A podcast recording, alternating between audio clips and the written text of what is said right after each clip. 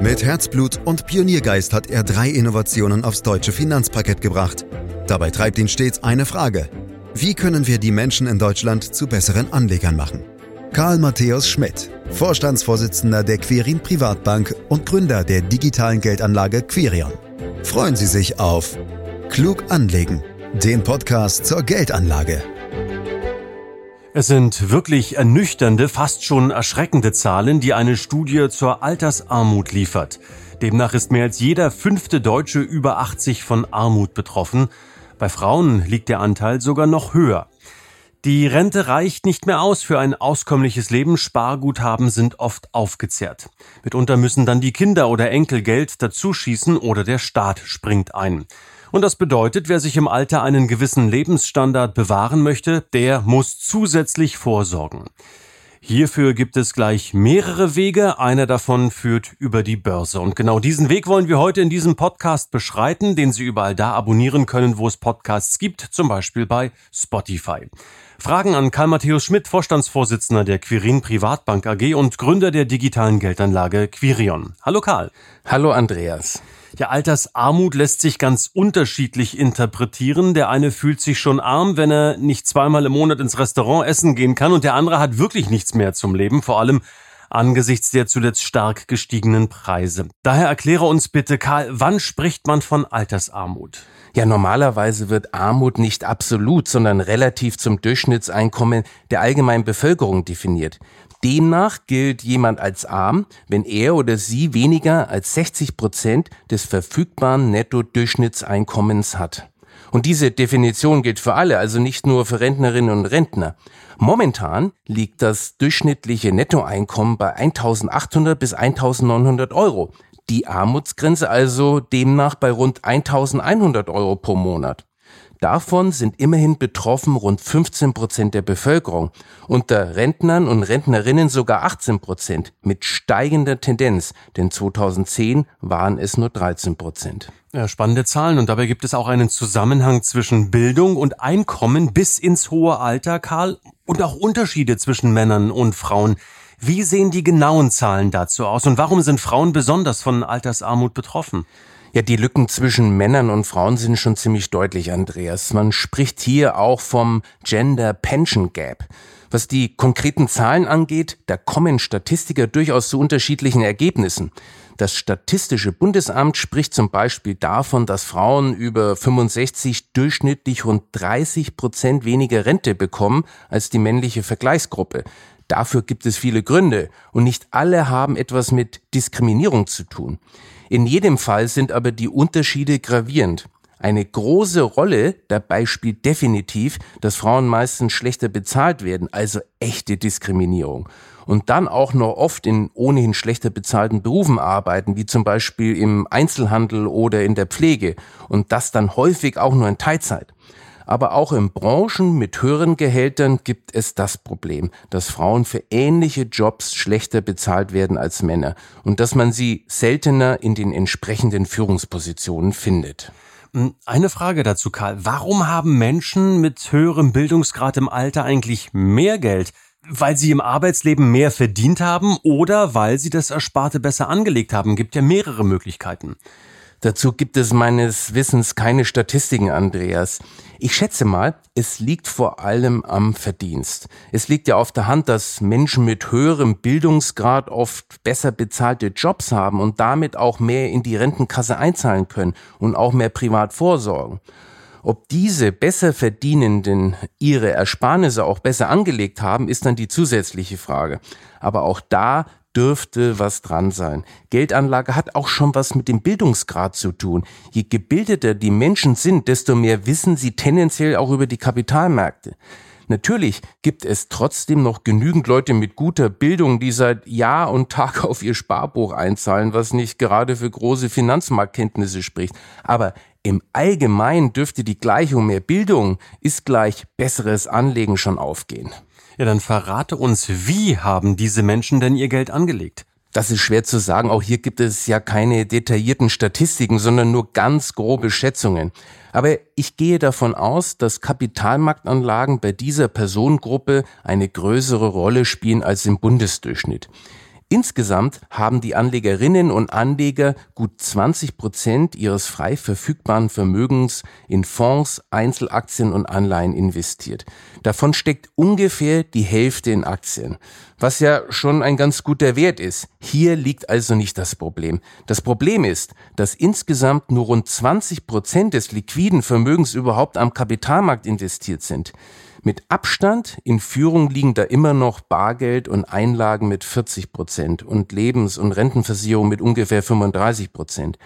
Für unsere eigenen Kundinnen und Kunden gehe ich davon aus, dass ihr Wertpapieranteil auf jeden Fall über den 20 Prozent der Gesamtbevölkerung liegt, mit einer klaren Dominanz der Aktie. So hat zum Beispiel unsere beliebteste Kapitalmarktstrategie immerhin eine Aktienquote von 70 Prozent und unsere Kunden haben in der Regel einen höheren Bildungsgrad und auch ein überdurchschnittliches Einkommen bzw. Vermögen. das verwundert mich jetzt natürlich nicht wirklich, denn nach mehr als 160 Podcast-Folgen weiß ich selbstverständlich, Karl, dass du ein glühender Fan der Aktie bist und das natürlich auch in das Unternehmen trägst, auf die Kunden überträgst und so weiter. Und du hast uns ja auch schon mehrfach die Gründe dafür geliefert. Ähm, daher möchte ich dich heute bitten, deine Argumentation mal in Richtung unseres Themas ein Stück weit zuzuspitzen, denn klar, es geht um Altersarmut, Karl. Wie kann man Altersarmut jetzt verhindern? Und welchen Stellenwert hat die Aktie dabei? Das ist natürlich ein großes Fass, was du da aufmachst, Andreas. Ja, ich liebe große Fässer. ich bin zwar ein Aktienfan, aber eben auch ein Realist. Um das Problem der Altersarmut zu lösen oder zumindest zu entschärfen, spielen Aktienanlagen zwar eine gewisse Rolle, aber ganz sicher nicht die wichtigste. Wo die eigentlichen Probleme liegen, erkennst du, wenn du zum Beispiel bedenkst, dass rund 40 Prozent der Menschen praktisch über gar keine Ersparnisse verfügen und die werden auch im Alter keine haben. Das heißt, gute Ratschläge zur klugen Geldanlage helfen denen nicht weiter. Als allererstes muss daher unser Rentensystem reformiert und wirklich zukunftsfest gemacht werden. Und dabei kommt man an der bitteren Wahrheit nicht vorbei, dass wir es mit immer mehr Rentnerinnen und Rentnern zu tun haben und dass zugleich immer weniger in die Rentenkasse einzahlen. Und das bedeutet, dass wir am Ende im Schnitt länger und nicht kürzer arbeiten müssen. Wie man mit diesem Wissen über eine Absenkung des Renteneintrittsalters diskutieren kann, ist mir völlig unverständlich. Um das Problem der Altersarmut anzugehen, brauchen wir also zuallererst wieder ein funktionierendes Rentensystem. Steuerlich geförderte Aktiensparpläne können dabei eine wichtige Rolle spielen, denn damit beteiligt man die Bevölkerung am Wachstum der Wirtschaft. Wenn man breit streut und langfristig und diszipliniert dabei bleibt, dann wirft so eine Anlage im Schnitt circa sieben Prozent pro Jahr ab. Und das bietet keine andere Anlageklasse. Die Langfristigkeit ist dabei extrem wichtig, denn je längerfristig angelegt wird, desto zuverlässiger kann man mit den genannten Wertentwicklungen rechnen. Und Langfristigkeit ist ja speziell bei Anlagen, mit denen man fürs Alter vorsorgen will, gegeben. Im Grunde sind Aktienanlagen also für die Altersvorsorge geradezu prädestiniert. Also Aktien pro für die Altersvorsorge, habe ich auch so erwartet, Karl. Du hast uns vorhin auch schon erklärt, dass Frauen durchaus von Altersarmut stärker betroffen sind als Männer. Und deshalb möchte ich, weil du von meinem Thema Fass warst, auch dieses Fass nochmal etwas aufmachen, etwas spezieller, größer aufmachen.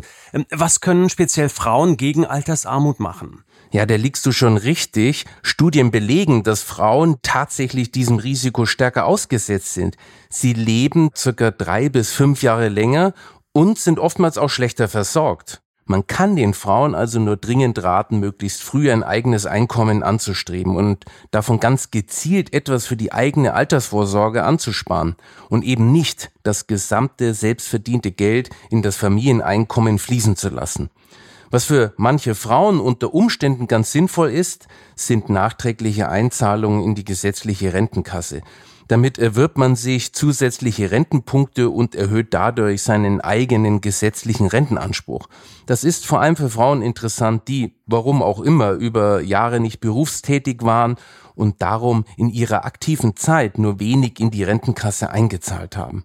In dem Zusammenhang will ich noch etwas loswerden, was jetzt nicht direkt mit dem Verarmungsrisiko zu tun hat, was mich als Vorgesetzter vieler Mitarbeiterinnen und Mitarbeiter aber immer wieder erstaunt. Nach wie vor beobachte ich, dass Frauen im Vergleich zu Männern viel mehr Skrupel haben, die Führungspositionen anzustreben. Während sich viele und manchmal nicht so qualifizierte Männer im Grunde jede Position zutrauen, zermartern sich viele Frauen voller Selbstzweifel den Kopf mit der Frage, ob sie wirklich gut genug dafür sind. Das ist jetzt natürlich überspitzt, aber ein Körnchen Wahrheit steckt wirklich drin. Frauen unterschätzen und Männer überschätzen sich gern und das färbt natürlich auf viele Bereiche ab, zum Beispiel auch auf die Gehaltsverhandlungen. Im Endeffekt tragen diese Selbstzweifel auch dazu bei, dass Frauen erstens schlechter bezahlt werden und zweitens auch weniger stark in Führungspositionen vertreten sind. Spannend. Ähm, doch zurück zur Frage der Einkommenssicherung im Alter. Karl, im Grunde empfiehlst du ja allen, wenn ich dich richtig verstehe, also jetzt egal ob männlichen oder weiblichen Anlegern, stärker als üblich auf Aktien zu setzen. Aber mal Hand aufs Herz. Wenn ich jetzt 80 bin und äh, das dauert zwar noch ein bisschen, aber versuchen wir es uns einfach mal vorzustellen und gerade in diesem Moment eine Tech-Bubble wie Anfang des Jahrtausends platzt oder eine Investmentbank wie Lehman Brothers pleite geht wie 2008, habe ich dann nicht ein echtes finanzielles Problem auf meine alten Tage? Du hast natürlich recht, dass ein starker Einbruch in einem solchen Fall eine Katastrophe ist. Um das zu vermeiden, schlagen wir speziell für die Altersvorsorge auch ein sogenanntes Gleitpfadmodell vor. Dabei wird mit zunehmendem Alter die Aktienquote systematisch abgesenkt und in weniger schwankungsanfällige Anlagen umgeschichtet.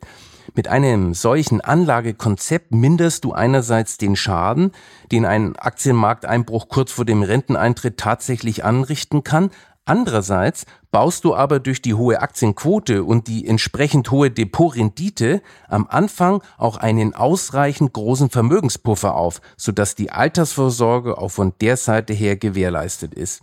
Das Konzept funktioniert natürlich nur bei einem ausreichend langen Anlagehorizont. Je eher man also damit anfängt, desto besser. Und dabei sind auch kleine Beträge hilfreich. Das heißt also Aktien ja, aber eben nicht nur. Welche Anlageklassen sollte man denn darüber hinaus im Depot haben? Vielleicht auch Anleihen? Anleihen sind im jeden Fall sinnvoll und bei den endlich wieder aktuellen Anleihenrenditen erst recht. Denn Anleihen sind der klassische Risikoregulator. Nicht alle können gut schlafen, wenn sie nur in Aktien investiert sind. Da spielt die Tatsache, dass Aktien langfristig die höchsten Renditen abwerfen, erstmal eine untergeordnete Rolle. Je nach Risikobereitschaft gehören also auch mehr oder weniger Anleihen mit ins Depot, um die Risiken anzupassen. Auch bei unserem Gleitpfadmodell sind Anleihen das Zielinvestment, wenn Aktien systematisch abgebaut werden. Übrigens gilt auch bei Anleihen, je breiter gestreut, desto besser. Und damit sind wir einmal mehr bei ETFs, also die beste Möglichkeit der Umsetzung. Okay, okay, auch das habe ich mir fast gedacht. ähm, ich muss trotzdem noch die Zusatzfrage stellen, Karl. Gold, Rohstoffe spielen dabei gar keine Rolle? Das kann man natürlich machen. Wir empfehlen es aber nicht. Der Grund ist ganz einfach. Du holst dir damit kein Produktivkapital ins Depot. Denn im Gegensatz zu Aktien fließen bei Rohstoff- oder Goldinvestments das angelegte Kapital ja nicht in Unternehmen, wo es produktiv arbeitet. Wachsender Wohlstand geht letztlich aber immer nur vom Unternehmen aus. Und das ist ein Aspekt, der bei Gold- und Rohstoffinvestments eben nicht zum Tragen kommt. Da gibt es keine ökonomische Logik, aus der du eine vernünftige Renditeerwartung ableiten könntest. Am Ende sind solche Anlagen also immer Spekulation. Rein rational gesehen braucht man es also nicht. Andererseits stecken speziell hinter Goldinvestments oft rein emotionale Anlageentscheidungen und gegen Emotionen ist schlecht zu argumentieren. Wenn es also unbedingt sein muss, dann sollten aber zumindest die Quoten nicht so hoch sein. Bei Gold so rund fünf Prozent plus minus zwei Prozent, je nach Laune. Als Daumengröße sind da aus meiner Sicht schon okay. Okay, Karl, dann zurück zu unserem Thema der Ü80 Altersarmut. Was ist denn die beste Geldanlage fürs Alter? Oder noch konkreter, wie sollte das Depot eines 80-Jährigen idealtypisch aufgebaut sein, damit er finanziell sorgenfrei auf die 90 oder gar 100 zusteuern kann? Nicht anders als bei einem 70 oder 75-Jährigen auch, Andreas. Denn egal, ob wir jetzt von einer 80-jährigen oder 70-jährigen Person sprechen, du gehst offenbar davon aus, dass es bei der oder demjenigen gelungen ist, ein gewisses Vermögen aufzubauen, das eben jetzt altersgerecht angelegt werden soll. Und dass wir es mit jemandem zu tun haben, der von seinen Alterseinkünften leben muss. Das heißt, wir sprechen davon, wie ein Vermögen in der sogenannten Entnahmephase strukturiert sein sollte. Das kann man aber leider nicht pauschal und für alle gleichermaßen gültig beantworten. Dafür sind Menschen und ihre Anlageziele, aber auch ihre Vermögenssituationen einfach zu unterschiedlich. Keinesfalls ist es aber so, wie manchmal behauptet wird, dass man in der Entnahmephase keine Aktien mehr haben sollte. Die, die das behaupten, tun so, als hätte ein, sagen wir, 70-Jähriger nur noch einen ganz kurzen Anlagehorizont. Das war vielleicht vor 30, 40 Jahren noch richtig, heute aber definitiv nicht mehr. Die Lebenserwartung eines heute 70-jährigen Mannes liegt noch bei rund 15 bis 20 Jahren. Und bei den Frauen kannst du dann noch knapp drei Jahre dazu rechnen. Das heißt, auch im Rentenalter ist unter Umständen noch ein langer Anlagehorizont gegeben. Und dann ist auch ein nennenswerter Anteil an Aktien noch völlig in Ordnung. Wir zum Beispiel empfehlen bei Rentenantritt eine 30-prozentige Aktienquote. Und die sollte dann auch beibehalten werden. Ansonsten gelten für die Depotstrukturen älterer Menschen die gleichen Regeln, die auch ansonsten und ganz grundsätzlich gelten. Und das heißt, wichtig ist eine internationale, möglichst breit angelegte Diversifizierung und Prognosefreiheit. Auf keinen Fall sollte man die Depotzusammensetzung davon abhängig machen, wie man die Märkte gerade einschätzt oder wo sie aktuell stehen. Entscheidend ist ausschließlich die Individualität des Anlegers bzw. der Anlegerin und dabei vor allem die sogenannte Risikotragfähigkeit, also wie viel Risiko man wirklich verträgt. Sowohl rein objektiv von der finanziellen Situation her als auch rein emotional. Bei beiden gibt es bei den Anlegerinnen und Anlegern oft enorme Unterschiede und diese Unterschiede sollten unbedingt angemessen berücksichtigt werden. Nur so ist gewährleistet, dass man die gewählte Strategie durchhält, auch wenn der Markt mal stärker einbricht. Genau das ist aber nötig, wenn man die Renditen der Märkte langfristig einfahren will. Und dann mach's Karl bitte zum Schluss nochmal persönlich. Wie wird denn dein Depot mit 80 aussehen? Also, äh, lass mich kurz drüberlegen, rechnen, rechnen, rechnen. 26 Jahre müssten es rund sein? 26, richtig? Nein, lieber nicht. Ach komm, ist noch genug hin. Hast du da heute schon einen Plan, Karl? Ja, nach unserem eigenen Gleitpfadmodell müsste ich in meinem Alter zu 80 Prozent in Aktien investiert sein und diese Quote in den nächsten 13 Jahren schrittweise auf 30 Prozent absenken aber nicht zur Nachahmung empfohlen, Andreas. Tatsächlich liege ich aktuell aber eher bei 100 Prozent. Ob ich die Absenkung mitmache, das ist auch noch nicht sicher. Vermutlich eher nicht, denn du weißt, ich bin einfach ein zu großer Freund der Aktienanlage. Irgendwie habe ich mir das fast gedacht, dass das bei dir so aussieht, aber du hast es angesprochen, nicht zur Nachahmung empfohlen. Da muss jeder seine eigene Risikotragfähigkeit sicherlich suchen und am Ende auch finden, so wie du das für dich getan hast. Karl Matthias Schmidt war das. Herzlichen Dank in diesem Podcast zum Thema Altersarmut und wie man eben dieser Altersarmut begegnet. Meine Damen, meine Herren, herzlichen Dank fürs Zuhören. Sie können diesen Podcast äh, gerne abonnieren, um keine Folge zu verpassen. Sie können ihn teilen mit Ihren Freunden oder auch Bekannten, denen das Wissen ganz sicher auch weiterhelfen kann. Und wenn Ihnen diese Folge gefallen hat, bewerten Sie uns empfehlen Sie uns gern weiter. Mehr Infos unter www.quirinprivatbank.de. Ihre Fragen können Sie loswerden unter podcast.quirinprivatbank.de. Und für heute Dankeschön fürs Lauschen. Das war Klug anlegen. Der Podcast zur Geldanlage der Quirin Privatbank mit dem Vorstandsvorsitzenden Karl Matthäus Schmidt. Wir freuen uns über Ihre Rückmeldungen und Themenwünsche, die Sie uns gerne an podcast.querinprivatbank.de senden können.